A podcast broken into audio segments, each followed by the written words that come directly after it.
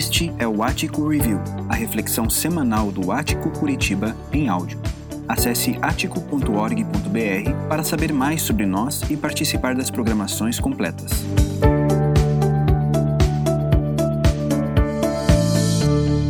Temos ah, estudado nos últimos encontros essa temática contra a cultura, vida e missão sem prédios e eventos. Certamente, ah, absolutamente todos nós estamos vivendo ou estamos inseridos num cenário que nós nunca imaginamos antes que iríamos viver. Eu diria que grande parte do que a gente está vivendo a gente só via em filmes de ficção científica. No entanto, agora nós estamos vivendo esses cenários na vida real. Ah, toda essa situação tem nos levado a uma reorganização do mundo a reorganização de como nós vivemos, como nós trabalhamos, como nós estudamos, como nós nos relacionamos com aquelas pessoas a quem nós amamos e até mesmo? Essa situação tem nos desafiado a repensarmos a nossa própria espiritualidade, como exercemos a nossa espiritualidade e, principalmente, como nós continuamos a fazer diferença no mundo para o qual nós fomos enviados. Os nossos prédios, eles foram fechados. Ah, os nossos eventos se tornaram inviáveis, mas esse é o cenário no qual o Deus soberano colocou eu e você. E a nós, como filhos e filhas, amadas de Deus, pessoas que Ele resgatou para esse reino de luz, nos cabe vivermos a missão nesse contexto. Não nos cabe escolher o cenário em que nós queremos exercer a nossa missão. Esse é o cenário que Deus nos deu e a nós nos cabe sermos fiéis a, a, ao chamado e fazermos diferença nesse contexto. Seguindo a nossa reflexão, Hoje eu gostaria de conversar com você sobre essa temática: clareza de propósito, coerência nas atitudes. Ah, esse é um ponto muito importante é, para empresas, para organizações e para cada um de nós. Ah, esse é um momento confuso, esse é um momento em que nós nos deparamos com muitas incertezas acerca do futuro. No entanto, a clareza de propósito, a clareza na nossa mente e no nosso coração de qual é o propósito da nossa igreja, qual é o propósito da nossa organização, qual é o propósito da nossa empresa, qual é o propósito da nossa nossa vida. Isso nos leva a ter mais coerência e consistência nas atitudes, porque nós podemos hoje termos as decisões e as atitudes que nos levarão na direção do propósito que nós temos em mente. Foco em relação ao propósito. Para tanto, hoje eu gostaria de me restringir a conversar com vocês sobre dois versos bíblicos. 1 Pedro, capítulo 2, verso 11 e 12. No entanto, ah, antes de nós irmos para esse ah, trecho das Escrituras, eu queria retornar um pouquinho e ver com vocês algo que o pastor Tiago, na última reflexão, já expressou para nós quando ele falou em 1 Pedro, capítulo 2, verso 9, porque é muito importante o que esse texto diz. Leia comigo.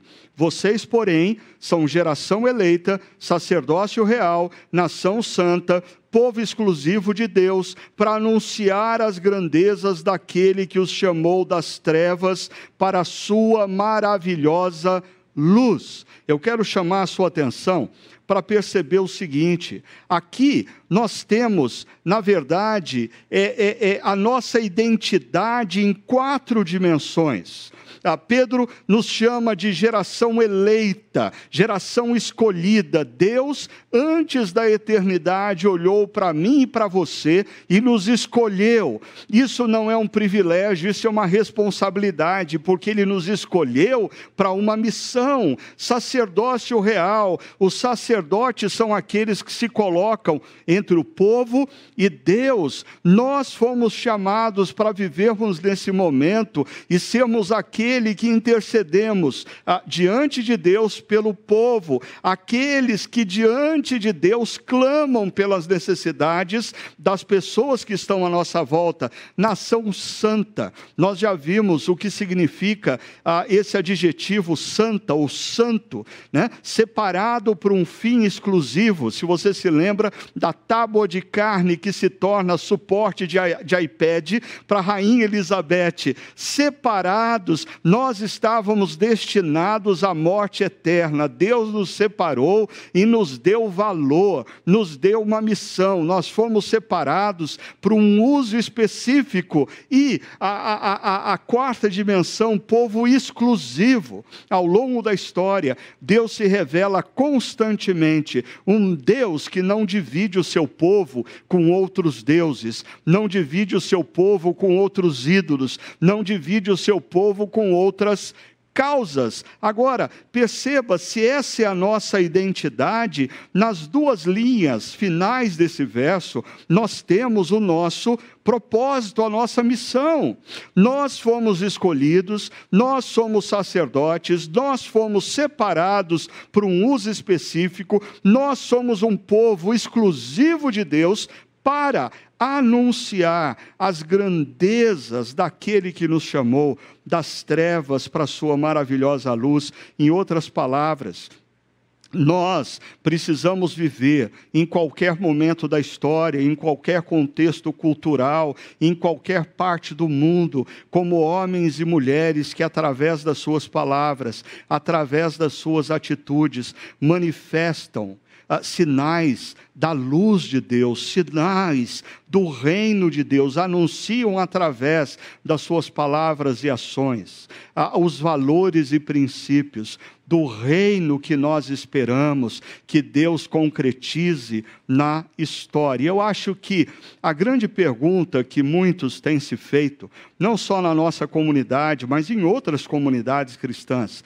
há muitos pastores e líderes ah, têm se questionado como nós podemos cumprir o nosso propósito, como nós podemos cumprir na nossa missão como igreja, como comunidade dos discípulos de Cristo, nesse contexto em que ah, os nossos prédios foram fechados e os nossos eventos inviabilizados. Eu queria resgatar aqui algo que eu compartilhei ah, com um grupo de pastores e líderes recentemente, falando sobre ah, cinco Cs que devem marcar ah, o movimento da igreja nesse momento da história ou dos discípulos de Cristo. Vamos lá. O primeiro C diz respeito ao clamor, à oração.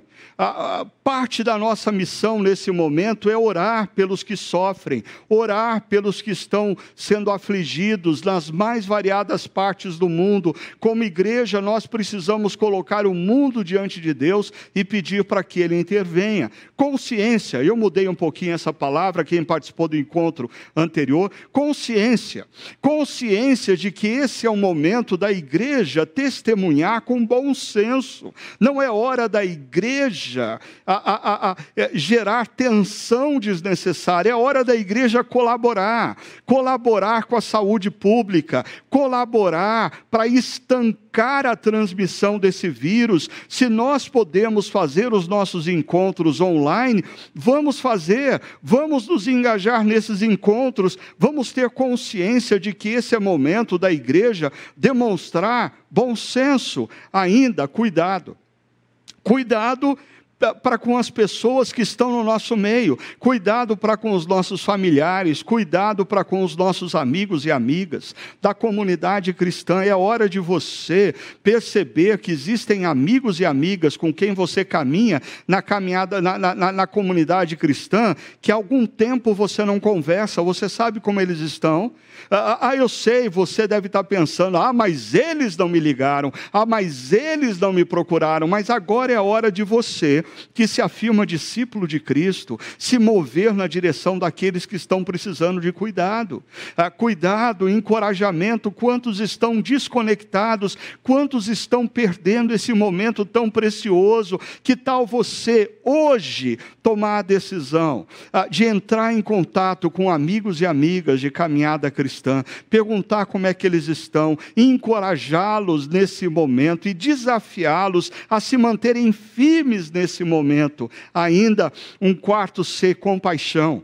Nós precisamos, como igreja, nos mobilizar na direção de famílias que estão passando necessidades, ah, de, de, de, coisas básicas. Existem famílias que nessa manhã os seus filhos não têm o que comer. Quando a nossa comunidade a, a, a, fala de uma campanha que você pode encontrar mais detalhes lá no chakra.org sobre a, a igreja em movimento. Quando nós falamos de campanha de cestas básicas, eu queria deixar claro para você: nós não estamos falando de uma campanha durante um mês. Nós estamos falando de uma campanha que talvez tenha que durar os próximos meses. Você não pode contribuir com uma cesta básica num mês. Você vai ter que colocar no seu orçamento doméstico, como discípulo de Cristo, a ajuda a famílias necessitadas durante os próximos meses. E alguns só podem dar uma cesta básica,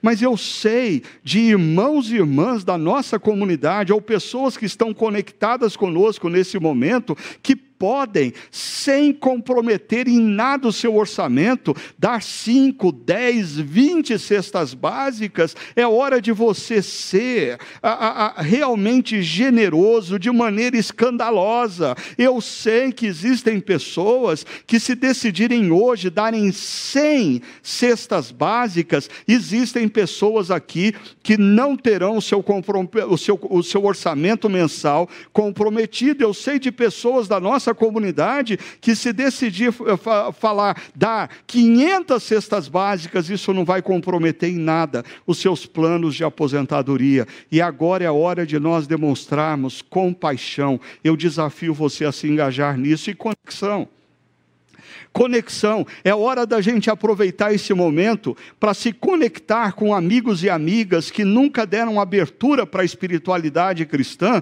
e agora estão abertos para isso. Essa semana eu conversava com dois jovens profissionais, ah, um empresário, outro advogado, querendo começar um grupo para conectar os seus amigos que não conhecem a esperança em Jesus nesse momento, porque eles estão fazendo perguntas que eles não faziam antes. A nossa nossa comunidade está levando o devocionário à jornada para dentro dos hospitais e distribuindo entre médicos, enfermeiros, todos os profissionais da área da saúde. Você pode participar disso também. Se você trabalha em um dos hospitais da nossa região, você pode se conectar com seus amigos e amigas, levando a eles a esperança. Ah, eu não sou um profissional da área da saúde. Você pode entrar lá no nosso site e contribuir ah, para que nós possamos comprar mais devocionários e levá-los a mais profissionais da área da saúde. É hora de nós clamarmos a Deus,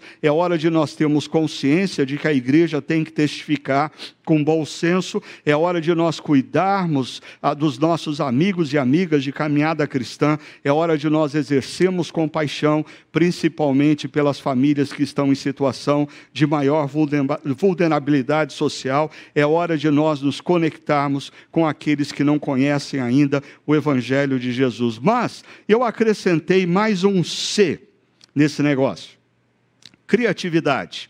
E eu sempre gosto, quando eu falo de criatividade, porque ah, dirigindo uma equipe relativamente grande, muitas vezes, quando eu falo, nós precisamos ser criativos, as pessoas gostam de usar aquela expressão, ah, nós temos que pensar fora da caixa. E é interessante, ah, essa tripulação da Apollo 13 viveu uma situação complexa quando a espaçonave alcançou a, a atmosfera, um, um cilindro de oxigênio oxigênio explodiu e eles tiveram dificuldades e eles precisavam usar o que eles tinham dentro daquela espaçonave para retornar à Terra. Ou seja, para mim isso é criatividade. É muito fácil a gente pensar em criatividade quando nós temos a opção de pensarmos fora da caixa. Mas nós estamos vivendo um momento de pandemia que nós estamos sendo desafiados a pensarmos dentro da caixa. Isso é criatividade. Nós não podemos nos reunir, nós não podemos fazer o que fazíamos antes, a sua empresa não pode atuar como atuava antes, a sua organização não pode fazer as mesmas coisas que fazia antes, e você vai perder tempo se você ficar se lastimando ou murmurando. É hora de você pensar o que você pode fazer ah, dentro da caixa, sendo criativo, e como igreja nós precisamos fazer isso. Então, aqui nós temos a nossa identidade em 4D e nós temos também a nossa missão e propósito. Assim, eu posso ir ah, para os dois versos que eu quero expor para vocês hoje, falando sobre clareza de propósito e coerência nas atitudes. Veja só, diz o texto: Amados, insisto em que como estrangeiros e peregrinos no mundo, vocês se abstenham dos desejos carnais que guerreiam contra a alma. Aqui nós começamos ah, com uma frase que é muito comum ah, em Pedro, ah, em João, em Paulo, vários autores ah, do Novo Testamento, amados, ah, uma palavra carinhosa, e aí vem uma palavra que chama atenção para a seriedade do que vai ser dito. E é claro, ah, quem faz uso dessa expressão é alguém mais experiente, mais maduro, que vai aconselhar aqueles filhos e filhas de caminhada espiritual. Então, quando a gente ah, enxerga essa frase no Novo Testamento, nós percebemos esses três elementos: o carinho de quem escreve, a seriedade do conteúdo que vai ser abordado e a experiência, a maturidade que vai ser transmitida. Ah, eu, eu, eu, queria aproveitar essa situação para lembrar a vocês algo que aqui na nossa caminhada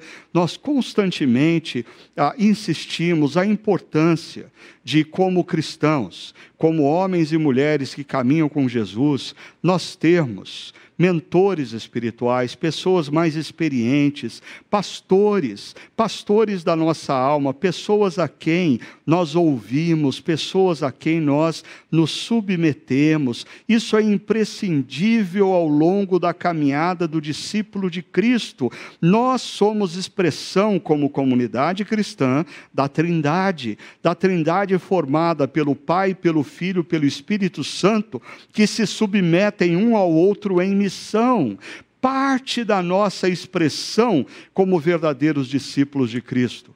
Ah, é nós nos submetermos a outros, nós termos pessoas mais experientes que nos falam e a quem nós nos submetemos. É por isso que Pedro então diz a esses filhos e filhas na fé, amados, insisto que, como estrangeiros e peregrinos no mundo. Ah, aqui mais uma vez, Pedro vai uh, uh, enfatizar essa questão do peregrino, do estrangeiro, como discípulos de Cristo, como cristãos, nós estamos estamos na história, mas nós não cremos que a história é a realidade última de todas as coisas. Nós estamos de passagem na história, e isso não faz de nós, como discípulos de Jesus, um bando de alienados. Muito pelo contrário, nós estamos de passagem na história, na direção do reino de Deus, mas enquanto nós passamos e por onde nós passamos, nós anunciamos os sinais do reino de luz através das nossas vidas, nós damos indicadores para as pessoas à nossa volta de que existe algo que transcende a história e nós inspiramos as pessoas à nossa volta a ponderarem seriamente, a terem essa perspectiva também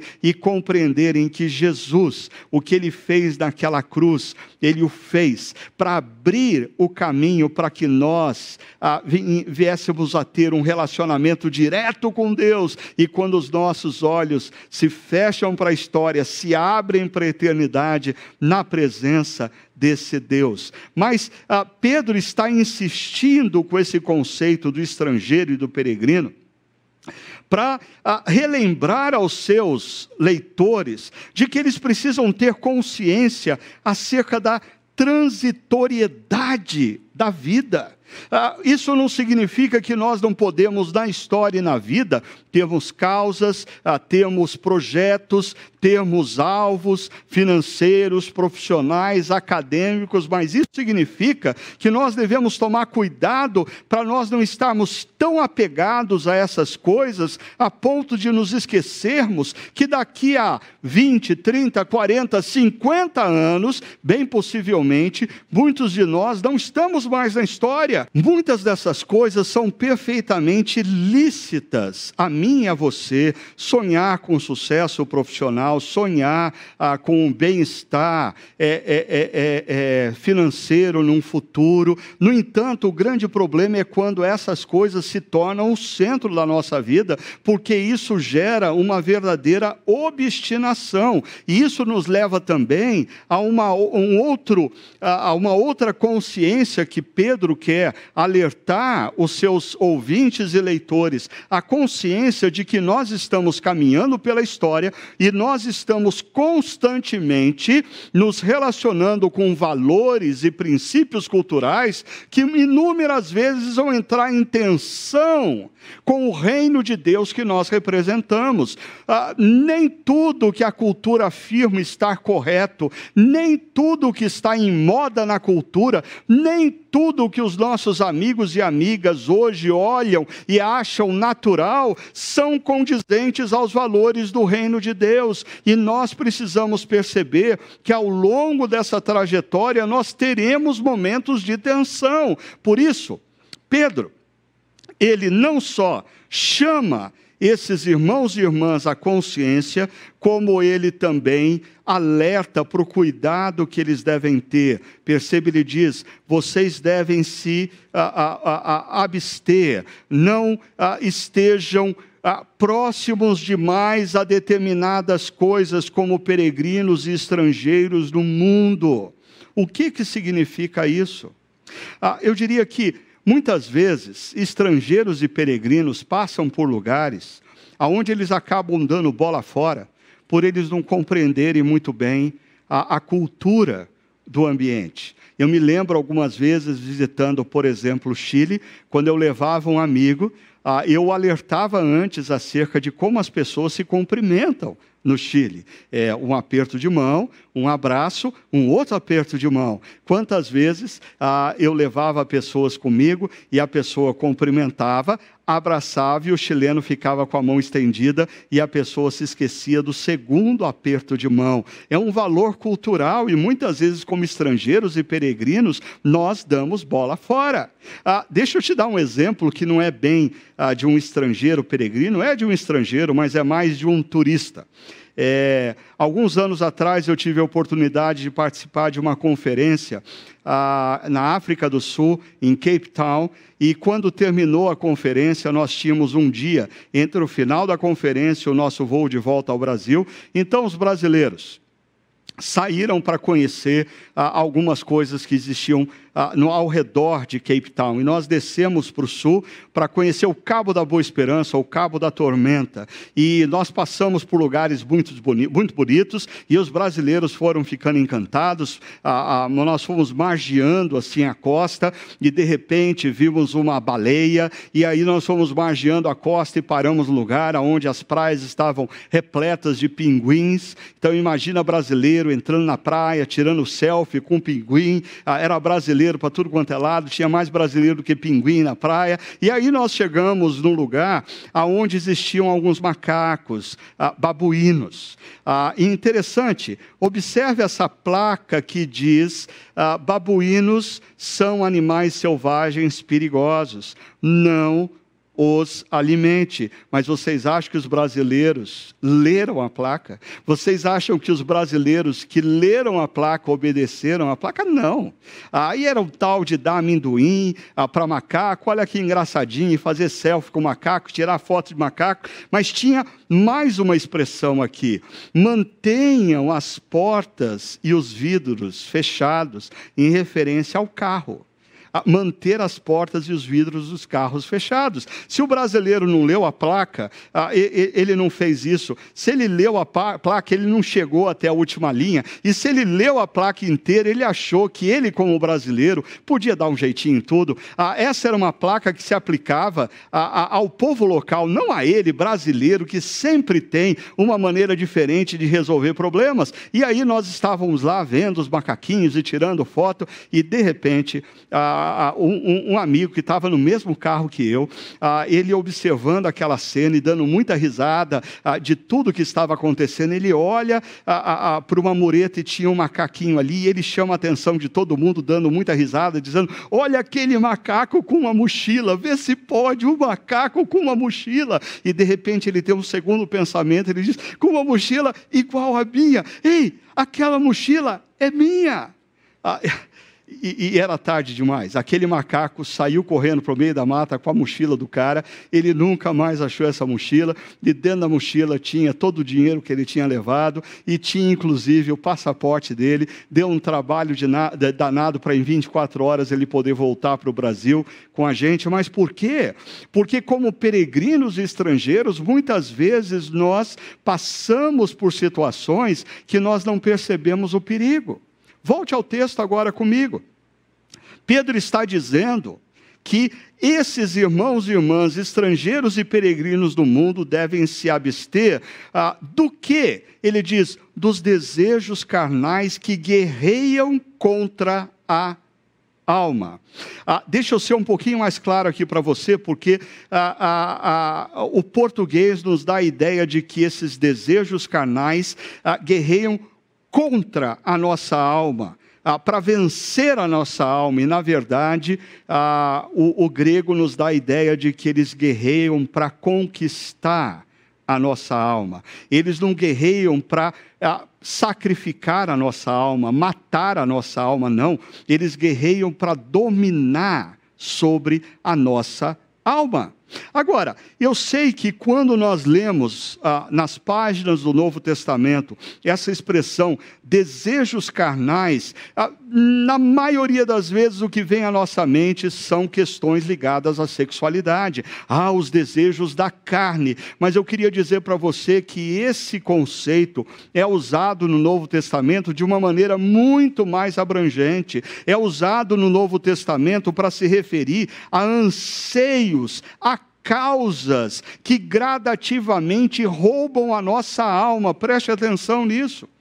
Anseios e causas, mais uma vez, que não são necessariamente ruins o desejo de se casar, o desejo de ter filhos, o desejo de ser um profissional bem-sucedido, o desejo de ter titulação acadêmica e muitas vezes o que está por detrás disso, o desejo de ser reconhecido pelos outros, são coisas que no início de caminhada são legítimas, mas gradativamente vão tomando conta da nossa alma e roubam a nossa alma e passam a controlar a nossa alma. É isso que Pedro está dizendo. Cuidado para você não deixar que determinados anseios e desejos, até legítimos, gradativamente roube a sua alma.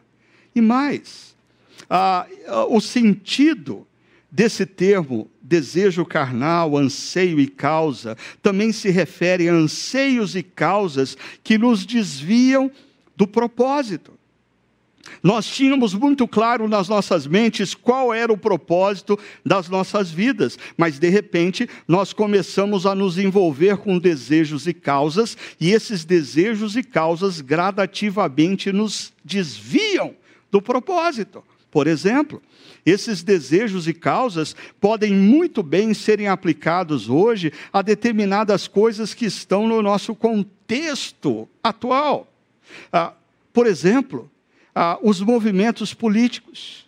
ah, nos últimos anos, eu perdi irmãos e irmãs, queridos, de caminhada cristã, que faziam diferença como discípulos de Cristo, mas que gradativamente, por exemplo, começaram a confundir as causas da esquerda com as causas do reino de Deus e gradativamente passaram a servir muito mais uma ideologia de esquerda do que, a ideolo do que os princípios e valores do reino. Mas o mesmo tem acontecido recentemente com irmãos e irmãs queridos que começaram a se envolver com os anseios e causas da ideologia da direita e começaram a confundir a direita com o reino de Deus e hoje hoje eles são grandes defensores da direita política e não do evangelho.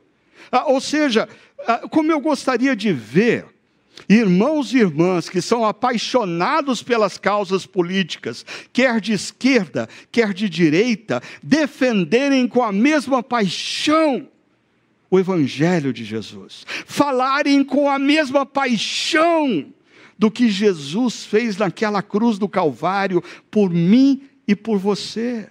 Existem outras ideologias que têm levado a alma de cristãos para bem longe e desviado o caminho de muitos cristãos, ideologias relacionadas ao gênero. Quantas vezes eu vejo irmãs queridas defendendo ideologias relacionadas ao feminismo? Deixa eu deixar bem claro, eu creio que as mulheres têm o mesmo direito dos homens, mas no entanto, essas irmãs se tornam tão bélicas nessa causa causa que parecem que elas servem a causa do feminismo, não o Evangelho de Jesus. A outra ideologia que está crescendo no nosso meio, a questão da igualdade das raças, e eu creio, a, a, palavra de Deus diz que no dia final, Deus quer ver adentrar diante do seu trono homens e mulheres de todas as tribos, de todas as raças, de todas as etnias, brancos, pretos, amarelos, pardos, todos vão adentrar no reino de Deus e todos são iguais diante de Deus, mas às vezes eu tenho percebido pessoas colocando questões relacionadas à raça acima da unidade que Jesus comprou com o seu próprio sangue. Ah, nós precisamos parar e pensar se não existem anseios e causas que têm roubado a nossa alma da paixão pelo Evangelho, roubado a nossa alma, do nosso compromisso com o reino de Deus, nós precisamos parar e pensar se não existem anseios e causas que, até ah, na sua base, são justas, mas gradativamente vão desviando a nossa agenda a ponto de nós sermos identificados na sociedade como defensores dessas causas e desses anseios, e não como discípulos de Jesus Jesus como homens e mulheres que têm um compromisso com a agenda de Jesus. Dito isso, veja só o que diz o texto em Marcos capítulo 4, verso 19. Mas, quando chegam as preocupações dessa vida, o engano das riquezas e os anseios por outras coisas sufocam a palavra, tornando-a infrutífera. Ah, eu, eu só quero dar o exemplo para vocês de que a palavra aqui, os anseios, é a mesma palavra desejos carnais de 1 Pedro 2, 11. Ou seja, é, está em paralelo com preocupações dessa vida. E as ideologias refletem as nossas preocupações para com o futuro da sociedade, as nossas preocupações para com o futuro da sociedade, e ainda o engano das riquezas. E muitas vezes as nossas ideologias estão atreladas ao nosso próprio benefício ou ao que a gente quer conquistar. Mas ah, o evangelista Marcos conclui dizendo: os anseios por outro outras coisas, por outras causas, ah, por outras defesas, ah, pela titulação acadêmica, pelos bens materiais, ah, o desejo de ter uma família ou filhos, tudo legítimo, mas que gradativamente roubam a nossa alma e nos desviam do propósito. Agora, O segundo verso que nós vamos é, trabalhar é o verso de número 18, aonde Pedro diz: Vivam entre os pagãos de maneira exemplar, para que, mesmo que eles os acusem de praticarem o mal, observem as boas obras de vocês, que vocês praticam, e glorifiquem a Deus no dia da sua intervenção. Ah, perceba, vivam entre os pagãos. Ah, nós já falamos sobre isso, mas eu queria reforçar. O conceito de santidade na espiritualidade cristã não é um conceito geográfico. Nós não somos santos porque Deus nos tirou de determinados lugares e nos colocou em outros lugares. Não. Ah, o conceito de santidade na espiritualidade cristã está ligado ao propósito para o qual Deus o separou, a finalidade para a qual Deus o separou. E aqui nós vemos: vivam entre os pagãos de maneira exemplar. Ou seja, você pode viver entre os seus amigos de universidade, viver entre os seus amigos de trabalho, viver entre os seus parentes, não fazendo diferença nenhuma. No entanto, ah, o que Pedro está exortando, encorajando eu e você a vivermos é um projeto no qual nós estejamos inseridos nas festas da família, nós estejamos caminhando em amizade com aqueles que trabalham conosco, nós estejamos presentes nos encontros com aqueles que estudam com a gente, mas fazendo diferença, vivendo de maneira exemplar. Essa, essa frase, maneira exemplar, ela aparece algumas outras vezes em Pedro, em Paulo, eh, com expressões como vivam de modo digno da vocação, vivam entre aqueles que não são cristãos de maneira digna do chamado que você recebeu, viva de maneira digna também aparece como cidadãos do reino. Vivam no meio dos não cristãos, vivam no meio daqueles que ainda não conhecem a verdade, como cidadãos dos céus, ou ainda filhos do Pai. Aquela coisa de que está na cara que você é filho do Pai, do Pai Celeste. Por quê? Porque as suas palavras e as suas atitudes refletem as virtudes do Pai Celeste, no meio daqueles que não são cristãos. Mas ainda, o texto nos diz que nós devemos viver no meio daqueles que não são cristãos, para que, e aí vem uma questão de propósito, mesmo que eles os acusem de praticarem o mal.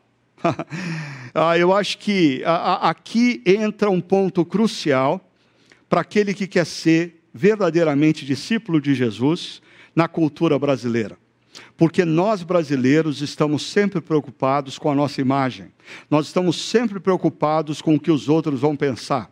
Nós estamos sempre preocupados com o que eles dizem a respeito da gente. Ah, nós postamos no Instagram, postamos no Facebook e a gente entra em crise se as pessoas não curtirem o que a gente postou. E aqui Pedro está dizendo que inúmeras vezes eu e você, como discípulos de Cristo, vamos viver os valores do reino em contrapartida nós seremos acusados de praticarmos o mal. Ah, em outras palavras, nós seremos acusados de estarmos errados, de estarmos equivocados. Ah, e, e essa acusação poderia ser traduzida também como difamação. Eles vão falar ao nosso respeito mal. Ah, e o texto continua: mesmo que eles acusem ah, de praticarem o mal, ou seja, mesmo que eles te difamem, como você deve responder? E aí vem a resposta ah, de Pedro: que eles vejam constantemente, constantemente, constantemente a sua bondade. Como que um discípulo de Cristo responde ao mal? Praticando bem. Como que o discípulo de Cristo reage àquele que o ofende com um ato de bondade. Como que o discípulo de Cristo deve agir diante de alguém que tramou e fez a ele mal, criando uma oportunidade para expressar aquela pessoa um ato de bondade. Eu sei, alguns de vocês estão dizendo, mas isso é absurdo. Sim, isso é contra a cultura. Isso é contra a cultura. Se nós vivemos numa cultura aonde a gente tem que cancelar quem cancela a gente, a gente tem que agredir quem agride a gente, a gente tem que falar mal de quem fala mal da gente. Jesus nos chama para vivermos entre essas pessoas, homens e mulheres inseridos na cultura do ódio, ele nos chama para vivermos como promotores da paz, expressando bondade. E perceba, ah, se do lado de cá nós temos o que eles dizem acerca de nós, nós temos a reputação. Reputação é o que as pessoas dizem de você. Do lado de lá, se nós temos o nosso compromisso para com a bondade, para com a reação em amor, a resistência pacífica, ah, nós temos a integridade, quem realmente a gente é. Perceba, nós devemos nos concentrar aqui. O importante é você ser íntegro, importante é você estar fazendo algo de todo o coração, com toda a consciência, com integridade. Deixe Deus cuidar da sua reputação enquanto você se dedica na construção da integridade. Existe um perigo muito grande de nós construirmos até mesmo uma reputação cristã, uma reputação de pessoa bondosa, uma reputação de alguém alguém que faz o bem, mas o cora, a, a motivação do nosso coração não é boa, aí nós não estamos sendo íntegros. Mas o texto está falando de homens e mulheres que vivem numa cultura. Ah, que, que é avessa aos valores do reino de Deus, e eles vivem praticando o bem e respondendo o mal com o bem, e eles são acusados mas eles estão preocupados com a integridade. E aí eu sei, você levanta uma pergunta: peraí, Ricardo, mas quando isso vai parar? Ah, as pessoas fazem o mal para mim e eu respondo com bem. As pessoas falam mal de mim ah, e eu procuro abençoá-las. As pessoas tramam contra a minha vida ah, e eu procuro ter um ato de bondade para com elas. Ah, aonde isso vai parar? Ah, eu vou ser tido como uma pessoa passiva diante do mal que elas fazem para mim. Ah, quem vai parar? Porque eu preciso fazer alguma coisa para conter essas pessoas que não reconhecem os atos de bondade, que não reconhecem o meu valor, não reconhecem a minha dedicação. Eu preciso fazer algo em relação a isso. Pedro está dizendo: não, não é você que vai fazer algo em relação a isso. Quem vai fazer algo em relação a isso é Deus. E você tem que confiar. Olha o que diz a última linha do nosso verso. Mesmo que eles acusem de praticarem o mal, observem as boas obras que vocês praticam e glorifiquem a Deus no dia da sua intervenção. E aqui Pedro, mais uma vez, nos relembra de que no futuro, ah, Deus vai intervir sobre tudo e sobre todos. No futuro, Deus vai instalar de maneira plena e concreta o seu reino. Ah, e no futuro, não haverá mais choro, não haverá mais pranto, não haverá mais pandemia, não haverá mais corrupção, não haverá mais câncer, não haverá mais divórcio, não haverá mais feridas, não haverá mais desavenças, não haverá mais rupturas não haverá mais cultura do ódio. Por quê? Porque Deus vai fazer nova todas as coisas, mas aqui de maneira muito especial, Pedro está trazendo para os seus leitores a imagem que nós temos no Salmo 23, verso 5. Você se lembra do que diz o Salmo 23, verso 5? Todo mundo se lembra do primeiro verso: O Senhor é meu pastor e nada me faltará. Mas deixa eu lembrar você do que diz o verso 5. Preparas um banquete para mim à vista dos meus inimigos. Tu me honras, ungindo a minha cabeça com óleo e fazendo transbordar o meu cálice. Cuidado Cuidado para você não estar na história muito preocupado com a sua reputação. Cuidado para você não estar na história buscando o reconhecimento de homens e mulheres através do dos títulos acadêmicos ou através do sucesso profissional. Cuidado para você é, começar a achar que, que o melhor que você pode alcançar e conquistar é o que a história te oferece e se esquecer desse banquete. O texto diz: Deus prepara para mim e para você um banquete. Os nossos inimigos, e aqui, aqueles que nos ofendiam, aqueles que nos acusavam, aqueles que não reconheciam o nosso valor, aqueles que tramaram contra a nossa vida, aqueles que nos fizeram mal, aqueles que insistiam em nos difamar, eles estão presenciando isso.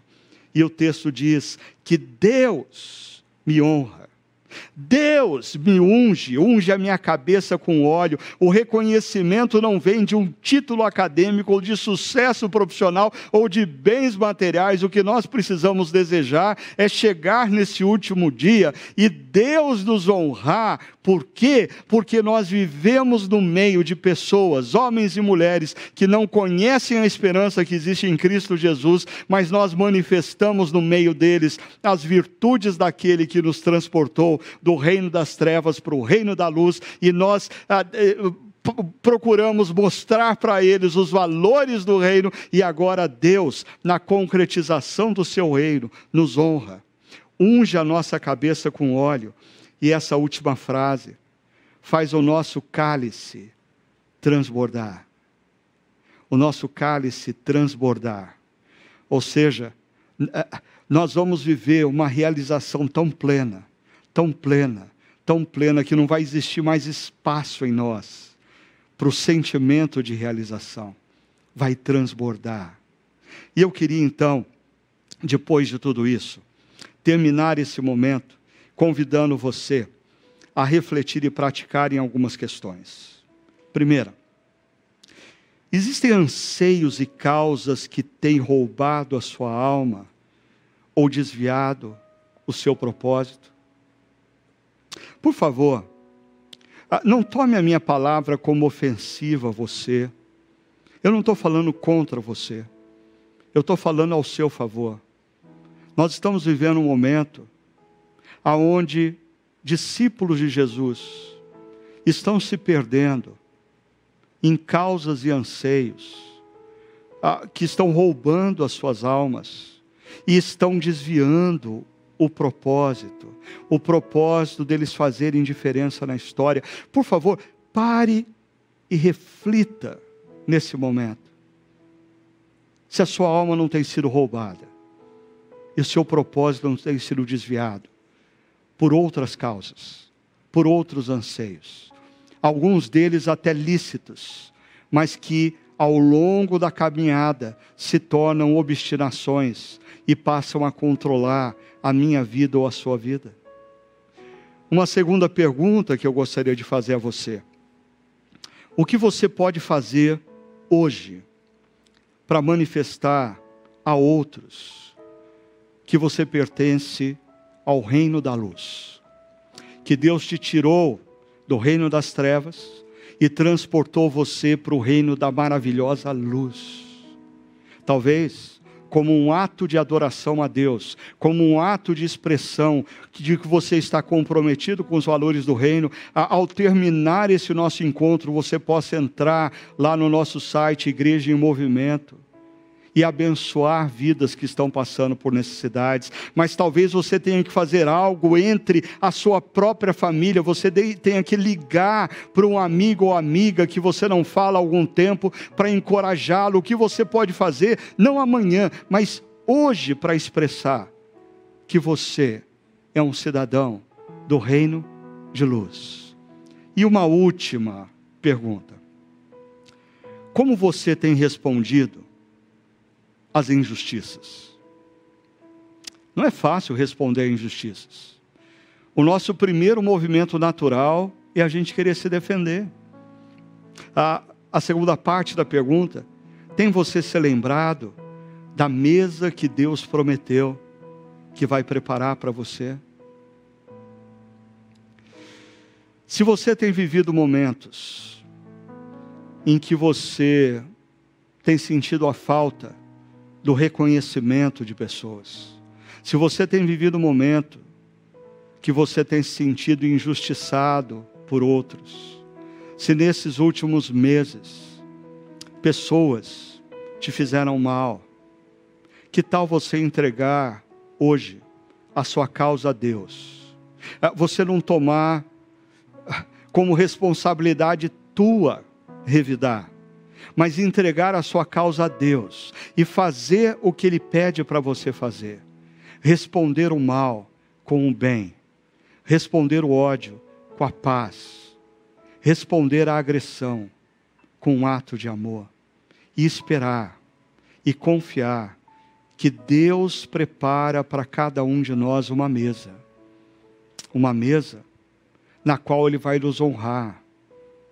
Ele vai dizer: Muito obrigado, meu servo bom e fiel. Muito obrigado, minha filha querida, porque em meio a pessoas sem esperança, vocês cumpriram a missão de transmitirem através das suas palavras e ações os valores do reino, os valores do reino da luz.